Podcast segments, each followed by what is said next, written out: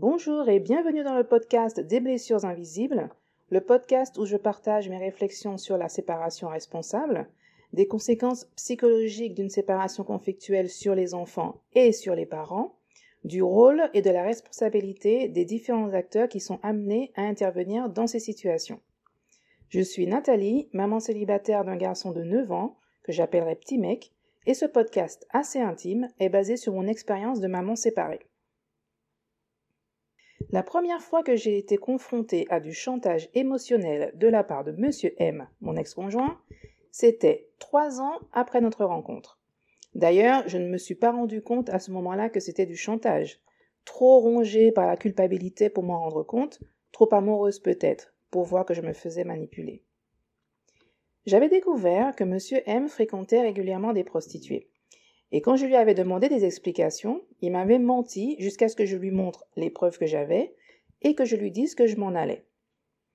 À ce moment-là, je tournais un peu en rond en Espagne et m'en aller signifiait pour moi rentrer en France. J'aurais dû le faire et ne pas céder au chantage de Monsieur M. Pour commencer, il a joué les hommes honnêtes. Il voulait absolument tout me dire pour que je m'aperçoive à quel point je comptais pour lui. Il m'a expliqué qu'il fréquentait des prostituées à cause de son enfance, qu'elles ne représentaient absolument rien pour lui, et il m'a raconté son histoire et son rapport à la prostitution. Quand il a vu que ça ne suffisait pas, il est passé au chantage. Selon lui, notre rencontre l'avait sauvé. Je l'avais sauvé. Et si je devais partir, il se jetterait par la fenêtre, comme il avait pensé bien souvent avant de me connaître. Évidemment, je ne voulais absolument pas être responsable de ça. Il m'appelait toute la journée quand il était au travail en pleurant et en me répétant la même chose, me culpabilisant encore et encore. C'était moi qui le faisais souffrir. Il avait complètement retourné la situation. Alors je suis restée. Quatre ans plus tard, rebelote. Tu me diras que j'aurais dû m'en douter. Cette fois, je n'étais plus toute seule. Petit mec, notre fils, avait deux ans. Évidemment, il l'a utilisé. Son argument fétiche, c'était que j'étais incapable de m'occuper seule de petits mecs. Comme beaucoup d'entre nous, je rêvais d'avoir une famille unie et heureuse. Il savait que c'était important pour moi. Il me disait que j'allais briser notre famille, que notre fils allait grandir sans son père et que ce serait entièrement de ma faute. Je ne m'étais jamais caché que je voulais un jour me marier. Il est même allé jusqu'à me promettre que l'année d'après, l'année de ses quarante ans, il serait heureux si j'acceptais d'être sa femme officiellement et avoir un deuxième enfant. Je me sentais coupable, ne serait-ce que de penser de détruire notre famille. Que mon fils me le reproche un jour, je voulais évidemment qu'il grandisse avec ses deux parents. Monsieur M a poussé la manipulation encore plus loin en faisant semblant d'aller se soigner pour son, entre guillemets, addiction à la prostitution. Mais un mois après, il arrêtait sa thérapie en disant qu'il savait ce qu'il voulait et pourtant, deux mois plus tard, je n'ai appris qu'après la séparation, bien sûr, il prenait rendez-vous avec une prostituée. Encore une fois, alors que j'aurais dû partir, j'ai cédé à son chantage et je suis restée. Juillet 2018. Deux ans après. Monsieur M avait enfin trouvé la femme qui voulait laisser la prostitution pour lui. Mais j'ai dû faire les frais d'un comportement toxique de la part de mon ex-conjoint mais aussi de cette femme que nous appellerons mademoiselle R. Par moments, mademoiselle R proposait à monsieur M de commencer une nouvelle vie avec lui.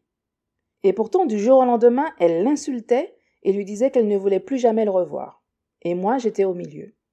Pendant six mois, j'ai dû composer avec l'humeur de mademoiselle R qui influençait le comportement de monsieur M avec moi.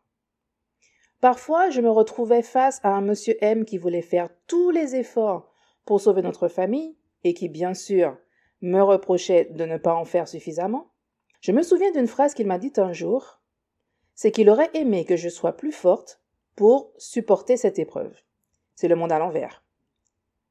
Quelquefois, j'avais droit au monsieur M qui me reprochait de l'empêcher de vivre sa vie avec la personne qu'il a attendue toute sa vie. D'ailleurs, mademoiselle R lui confirmait que c'était effectivement de ma faute s'ils ne pouvaient pas être ensemble. Quelle que soit la situation, pour mon ex-conjoint, c'était moi le problème, j'étais responsable. Dix ans de relation, et je me suis rendu compte trop tard que M. M communiquait souvent avec le chantage émotionnel. Et chaque fois, j'en suis sortie très affectée psychologiquement.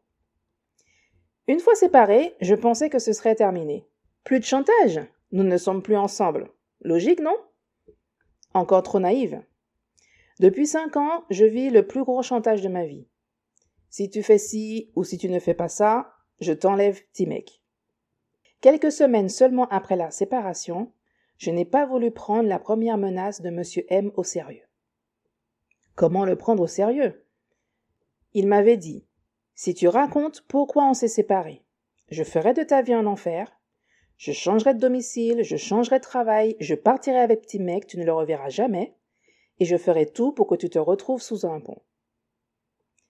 De toute façon, je n'avais aucune intention de raconter quoi que ce soit à qui que ce soit. J'avais trop honte de m'être fait avoir pendant toutes ces années.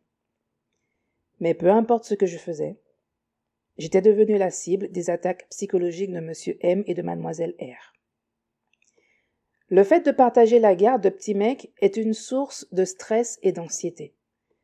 Même quand j'emmène notre fils chez le médecin, M. M menace de porter plainte contre moi pour l'avoir soi-disant empêché d'exercer son autorité parentale alors que je l'ai informé.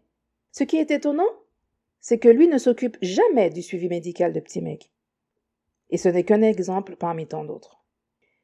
Je n'ai pas d'autre choix que de vivre avec cette menace constante que le moindre de mes actes peut me valoir une audience au tribunal avec peut-être comme résultat qu'on m'enlève mon fils. Est-ce qu'un jour ça s'arrêtera? Probablement quand petit mec aura 18 ans, ou peut-être un petit peu avant. Qu'est-ce que tu en penses? Merci d'avoir écouté ce podcast. À très bientôt.